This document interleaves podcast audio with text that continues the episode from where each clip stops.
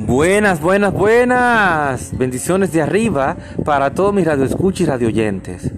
Dios les bendice. Les habla su hermano Julio Galán en cápsulas que edifican tu vida. Discúlpeme esa brisa que hay en el fondo. Eh, el día de hoy, Zacarías 7 del 8 al 12 es nuestra base bíblica, donde hablamos hoy en el día de hoy de la misericordia, la justicia y el amor de Dios para con nosotros. Y Dios quiere recordarnos y enseñarnos, ¿eh? recordarnos y a la vez al mismo tiempo enseñarnos que así como Él tuvo misericordia y nos ha, hecho justicia en tantas ocasiones, también nosotros tenemos que ser misericordiosos, ¿eh? ser justos, impartir justicia y derramar ese amor que Dios ha depositado en nuestro corazón a través de Jesucristo.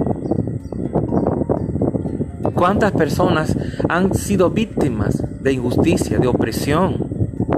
¿Mm?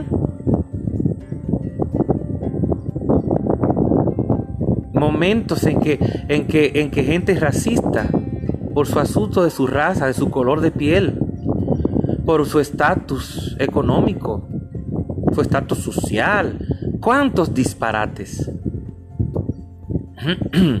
No es que le vamos a quitar la importancia a un buen estatus, a personas que ya han estudiado, personas preparadas.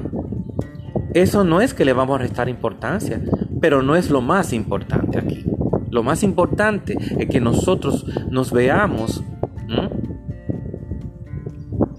como Dios nos ve. Y que nosotros veamos, aprendamos a ver a la otra persona como una persona igual que tú y que yo. Nadie es más mejor, nadie es mejor que nadie.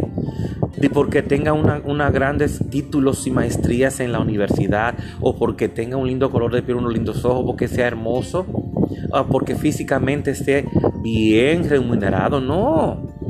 Esas son simplezas, cosas que no tienen importancia. Y muchas veces le damos más importancia a esas simplezas, a esas cosas que no edifican mucho que el tener misericordia, el ayudar a la otra persona, invitar un poco de amor. Hay mucha gente hoy en día que está escaso de recibir amor. Están escasos de recibir amor, de recibir justicia, de recibir misericordia. Tenemos que ser como Jesucristo. Ahí no hay sombra de variación, ahí no hay negociación, ahí no Jesucristo, nuestro Padre Celestial, no negocia nada de eso. Hay que hacerlo porque hay que hacerlo. Porque de esa manera cada día habremos mejores personas, mejores seres humanos, y eso se reflejará en la familia. Que los jóvenes de hoy en día, con tantas cosas que están pasando hace tanto tiempo, ellos puedan aprender del ejemplo que podamos darles nosotros, los que somos más adultos que ellos. De no repetir que si en tu juventud, en tu adolescencia, sufriste tantas cosas, injusticias, maltratos, tú no tienes por qué permitir que tus hijos o otros jóvenes pues tengan que sufrir lo mismo que tú sufriste, al contrario. Cuando Jesucristo llegó a tu vida a la mía, todo eso cambió. Desde ese tiempo, desde ese, desde, ese entonces, Dios ha tenido misericordia, ha sido justo y no ha brindado su amor a diario. Entonces también nosotros tenemos que hacer lo mismo. Así que Dios te bendiga, Dios te guarde. Practica todo esto que te he dado en esta, en esta tarde, en esta mañana, y verás el resultado maravilloso. Dios te bendiga, Dios te guarde. Tu hermano Julio Galán en cápsulas que edifican tu vida.